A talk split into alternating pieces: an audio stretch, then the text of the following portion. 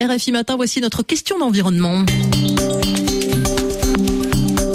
Le changement climatique sera-t-il un enjeu de la campagne électorale aux États-Unis Bonjour Stéphanie Schuller. Bonjour Nathalie. On se pose la question avec vous parce que quand on réfléchit aux élections américaines qui ont lieu en novembre, on pense d'abord euh, inflation, immigration, droit à l'avortement ou menace sur la démocratie.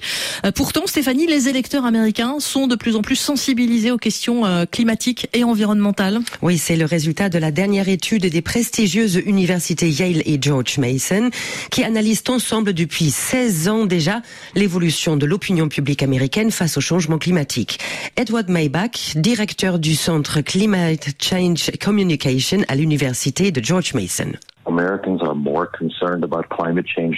Les Américains ne se sont jamais autant inquiétés du changement climatique. Environ 7 Américains sur 10 se disent préoccupés par le changement climatique et affirment que cela influence leurs choix électoraux. Environ 6 électeurs sur 10 préféreront voter pour un candidat qui soutient des politiques en faveur du climat. Environ 2 sur 10 nous disent que cela leur est égal et les 20% restants préfèrent voter pour un candidat qui s'oppose aux mesures en faveur du climat. Alors on se doute, euh, Stéphanie, que ces résultats dépendent évidemment de l'orientation politique des personnes interrogées. Oui, exactement. Les plus climato-sceptiques sont des électeurs conservateurs.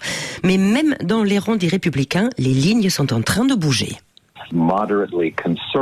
Les républicains modérés se disent désormais en moyenne plutôt préoccupés par le changement climatique. Seuls les électeurs républicains extrêmement conservateurs ne s'en préoccupent pas, en grande partie parce que les médias et les politiciens conservateurs leur disent que le changement climatique n'est pas réel, ou qu'il n'est pas causé par l'homme, ou encore que les politiques gouvernementales pour lutter contre le changement climatique vont créer des problèmes plus graves que le changement climatique lui-même.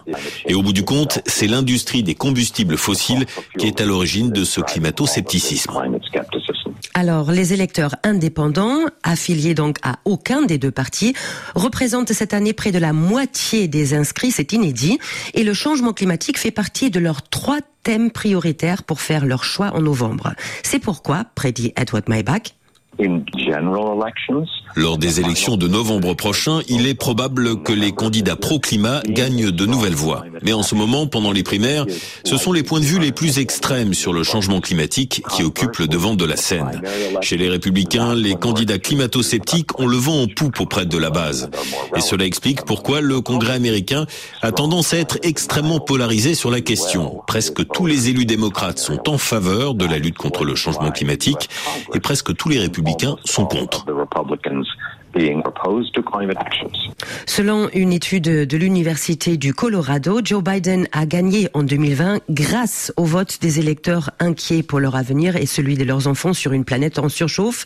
Par conséquent, le président ne doit pas les décevoir s'il veut assurer sa réélection. Le climat dans la campagne électorale américaine. Merci Stéphanie Schuller. C'était notre question d'environnement du jour à retrouver évidemment sur RFI.fr.